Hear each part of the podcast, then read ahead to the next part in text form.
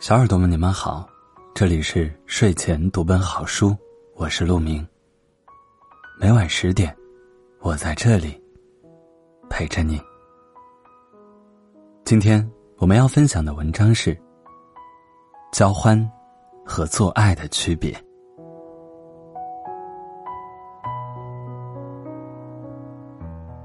有两年多了，每隔几天，曹原下班后都会先拐到张小杨那里。待上两三个小时后回家，提前会给张小杨发个微信。过去，张小杨的回复比他更省事儿。好，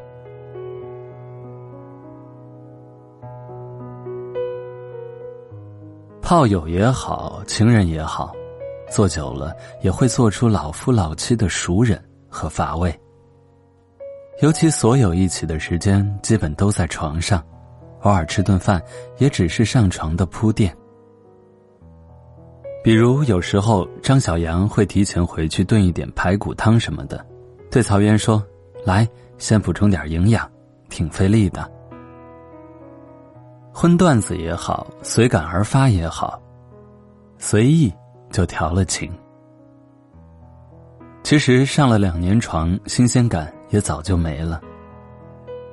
张小杨的身材并不算好，从来不运动，所以不紧致。肉有点松松的，没有腰身。但因为年轻，那种松不是松弛，也就是软。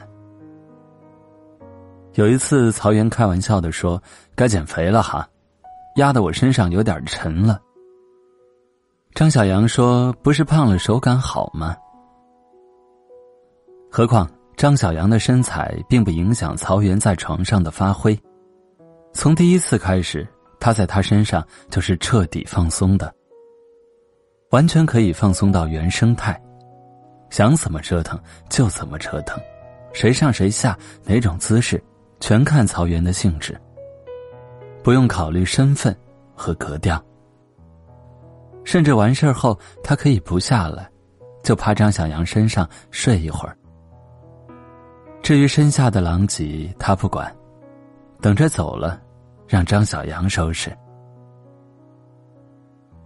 张小杨说：“你就是职业打炮的。”曹原说：“反正你也舒服了，你管我职不职业呢？”这点张小杨倒从不矫情。他每一次在他身下，也不掩饰身体的欲望程度，喜欢抱着他说：“快一点再快一点会说：“哎呀，舒服死了。”曹原也舒服，从身体的低级舒服到心里的妥帖。他没告诉张小杨，这是他生活的一个仪式。他就是要在他这里定期的卸下所有伪装，还原成自己，然后再把内心和外表的盔甲层层穿上，回到现实的人生中，优雅自律。这现实的人生包括事业，也包括老婆李叔。当初曹原是带着对李叔近乎仰望的爱娶了她的。曹原从来都坚定的认为他爱李叔，他简直没有不爱他的理由。李叔就是那种最好的女子啊，相貌好，修养好，家境好。又简单又高雅的，和在小区物业收水电费的张小杨比起来，李叔的人生高出十个段位不止。张小杨甚至连高中都没读完。当初曹原去交物业费，碰到张小杨给家里打电话，那一口地道的家乡话让曹原怦然心动。他当时想起两句诗。停船暂借问，或恐是同乡。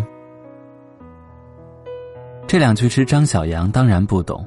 曹原试探着问了一句，他就兴奋地说：“啊，你家也是自贡的，自贡哪里呀？然后张小杨的身体就贴过来，说：“下雨天，老子真是好想吃个满锅滚辣椒的火锅哦。”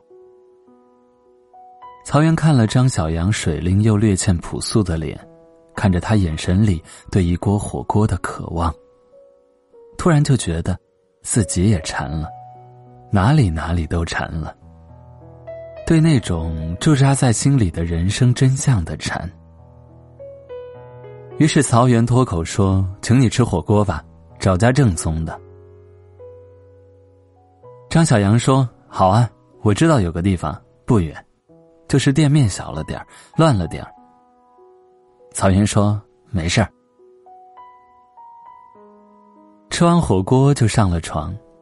两个人带着满身的火锅味儿，在张小杨有点简陋倒是还清洁的出租屋里，身体也好像是久别重逢般的熟悉。刚一碰上，就痴缠的不像样了。做了两次后，曹岩才想起来，他甚至还没有正式给他一个亲吻。做到第三次，张小杨说：“男朋友分开半年了，我真想男人了。”曹原说：“怎么不再找个？”张小杨说：“哪能那么随便？还是要有点感觉的。老子没那么随便。”一口自贡话，曹原觉得汗毛孔都放松了，都不用装了。就这么，在结婚两年后，曹原出了轨。那天晚上回去看到李叔，他竟然没有半点的愧疚。曹岩知道，他也就是身体出了轨，他的心还是依然低低的蛰伏在李叔这里。出轨的时候，曹岩和李叔结婚四年了。四年后，曹岩在心理上始终没能摆脱对李叔的自愿的渴望，也因此，这四年中，曹岩都是带着仰望的心。和李叔上床的，上的温文尔雅，上的风花雪月，上的清新爽洁，上的唯美动人。但唯独没有为所欲为，没有惊涛骇浪。新婚之夜，在温柔灯光下，曹原一点点褪去李叔的衣服后，就知道了，他和李叔只能这样上床。李叔的身材不是丰腴的，但是很完美，胸部恰到好处的丰满，小腹平滑光洁，双腿修长紧致，肩胛清晰生动。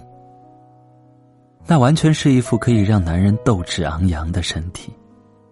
但是曹岩没有昂扬起来。灯光下，李叔的目光是羞涩温和的，神情是静谧安然的。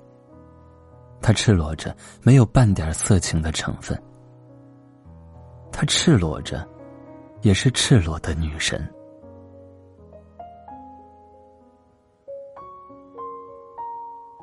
曹原原始欲望带来的冲动，在那一刻戛然而止，随之他的抚摸，他的亲吻，他后来的进入，都做到了克制的温柔。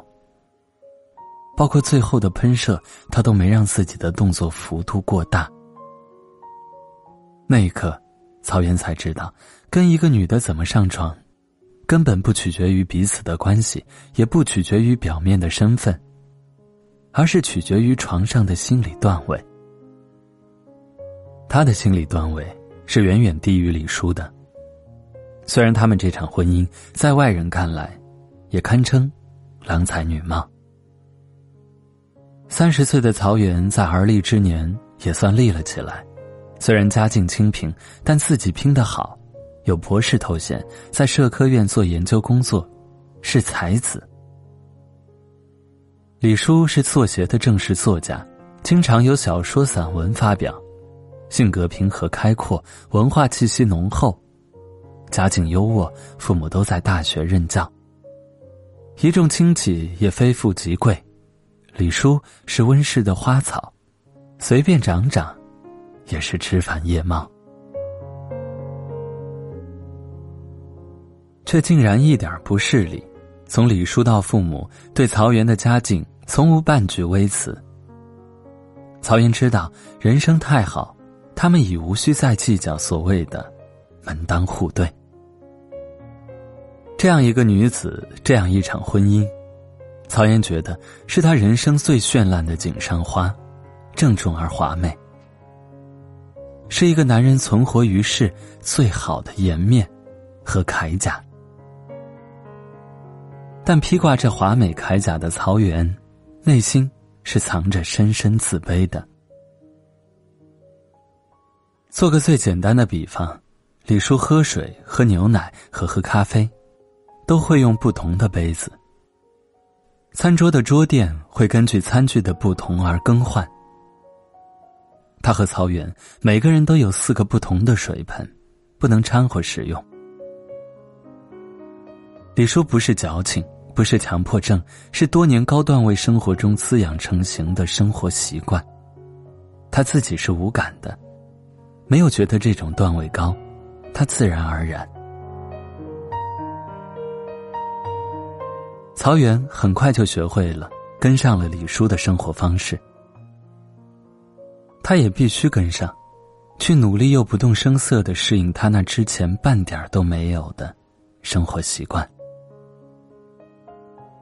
好在李叔简单不敏感，对曹元那些生活里隐藏起来的粗陋毫无察觉。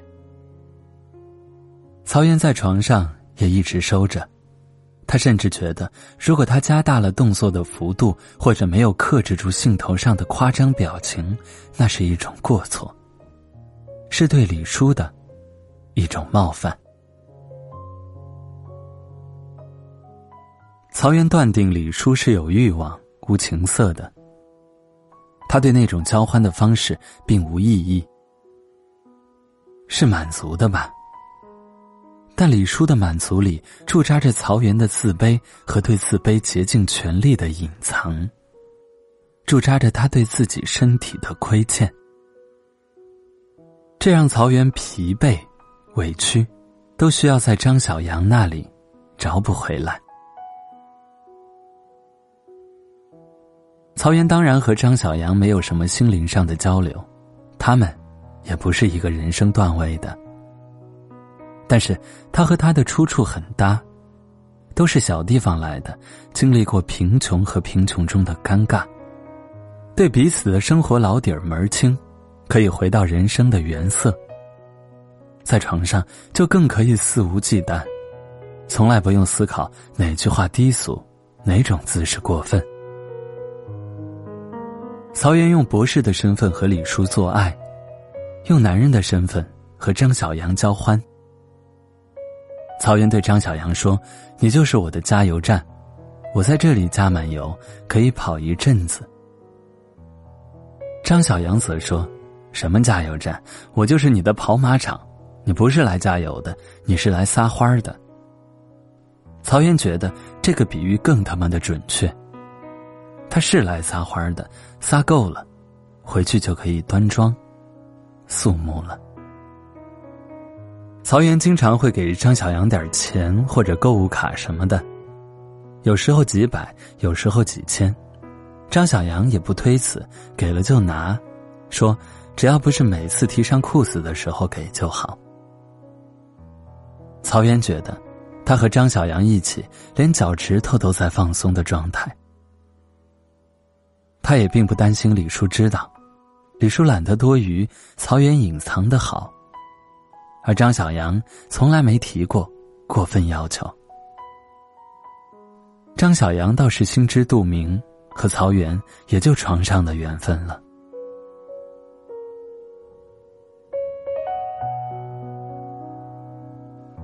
李叔是在体检中查出问题的，左侧乳房有可疑硬块，做了切片。活检结果很快出来，恶性。曹元没瞒李叔，也瞒不住。确诊的时候，大夫瞥了曹元一眼：“你也是，那么长时间了，平时摸不出来有什么异样吗？”曹元的脸腾的就红了。他从来没有像抚摸搓揉张小阳乳房那样尽情尽兴的抚摸过李叔。他觉得在他乳房上停留久了，都是过错，更别说是察觉异常了。大夫司空见惯，也没什么，切了吧。乳腺癌痊愈的几率最大，有了切了几十年没事儿的，也有一辈子没事儿的。曹岩心里哆嗦了一下，不是因为大夫说切了吧，而是不管怎样。切除乳房和病患本身对李叔都太残酷，但李叔并没有曹元所担忧的绝望。他比他想象的平静的多。他说：“这样的事儿身边太多了，没有觉得自己就应该是幸运的那一个。”曹元定定的看着李叔，突然发现他不是他想象中那个理所当然高贵瓷器，相反。他是青铜器，因为见多识广而刚硬。不过不说吧，不想被同情。李叔说：“也先别告诉爸妈，不想他们担心。”曹岩心里突然又疼又软。他把李叔抱在怀里，他说：“有我呢。”李叔慢慢把自己埋进曹岩的怀里，没说话。抱紧了他。曹岩觉得李叔从来没抱他那么紧过。但李叔的事儿，曹元还是跟张小阳说了一声。就在手术那天，不知道为什么，他突然觉得李叔上了手术台，他和张小阳大概就没有以后了。张小阳愣了半天，然后说：“怎么会这样呢？真的是，要不说人生无常。”就说了那么两句，曹元收了线。没想到两个小时后，张小阳打电话来，问他手术做完了吗？曹元说没有，好像要四五个小时吧，没那么快。张小阳说做完跟我说一声吧。曹元说，好的。忽然感慨万千，他听了李叔的手术的事儿都没告诉父母和同事，就请了个长病假。他也没想到张小阳会认真关心这件事儿。张小阳见过李叔，但从来没在曹元跟前提起过。他的询问，只是因为曹元知道，是因为这两年的情人，到底也有了一点儿。亲人的味道。手术很成功，十天后回家休息，半个月后拆了线，又休息了两日。那天晚上，曹元刚刚上床，在李叔身边躺下，他转过身来，忽然对曹元说：“你摸摸他吧。”曹岩说：“什么？”李叔就拿过曹元的手。从衣服下面伸进去，沿着他的身体一点一点爬到他胸部左侧，平坦，抚摸不到明显疤痕。皮肤是细腻的，乳头依然如一颗小花生粒儿，他摸到了。然后李叔又把他的手移到右边，放在他完好的右侧乳房，那么柔软光洁，握在掌心，刚刚好。但曹元的身体没有任何反应，这种人生大难之后的抚摸容不下欲望的滋生。李叔忽然靠过来，把头埋到他颈间，他说：“对不起。”曹元说：“什么？”李叔说：“对不起，曹元。开始我想，我都这样了，干脆咱们离了吧。可是我舍不得你啊。”曹元，你别嫌弃我，行吗？曹元突然挺直了肩背，他那么清晰的在这一刻感觉到了李叔深深的自卑，还有他的小恐惧。不是为生命有可能的朝不保夕，而是怕他会离他而去。因为失去了一只乳房，李叔不能免俗的让自己低到了尘埃里。曹岩在这一刻，突然看到他的女神倒下来，倒在他怀里，他的脚下，成了一个有缺陷、不自信的普通女人。没有难过，相反，曹岩心里忽然一阵窃喜，仿佛从他和李叔在一起，半夜睡醒了都要重新绷一下的那根弦，温柔的断裂了。没有伤筋动骨，只是自然而然。他被弹回到人生的真实中，不用再装、再硬撑、再以刻意的挺拔掩盖内心的低伏。那天晚上，李叔第一次主动用他清凉温软的手抚摸了曹远，从柔软抚摸到了坚硬。李叔说：“曹远，你要我吧？你要我。”我心里才踏实。曹元就要了李叔，没有像以前那样，只是为了完成一个夫妻的仪式，而是就像一个男人要一个女人那样，他要用最真实的身体之欢告诉李叔，他不在意，他要他。结婚四年后，李叔终于跟曹元完成了床上段位的升华。他放纵了，那是为了抵挡身心承受的折磨，为了抵挡自卑的放纵。从刻意到顺其自然，他跟着曹原的身体一波一波动荡着，攀上高峰，滑下来，重新开始。李叔汗水淋漓的在黑暗中抱着曹原。他说：“这样真好，还想要，想一直都要。”李叔说：“老公，这是活着的感觉啊。”曹岩就在黑暗中一遍遍用身体充实李叔被手术刀切割掉的空虚，来安慰他因此而产生的自己安抚不了的自卑。那是他们第一次以交欢的名义做了一场淋漓尽致的爱。曹岩在这一晚确定以后。他依然会爱他，但不用再仰望着爱了。他们终于站在了人生的同一段位上，他会陪着他和病魔一路战斗，并用身体给他打气。几天后，曹原收到张小阳发的微信：“我要结婚了。”他卖酸辣粉，很对口。曹原说。也别因为不要钱吃太多，终归也是垃圾食品。然后他微信转给他五万块钱，说总要给个红包的。小杨，好好的。张小杨收了钱，说你当然要给了，我当然要收下了，奶奶的。曹元兀自笑了一下，他觉得这样挺好。人生没有那么光明，其实也没有那么苟且。都是凡俗男女，在生活里打几个滚而已。这里是睡前读本好书，我是陆明。今天的文章就是这样，感谢你的收听，我们下期不见不散。晚安。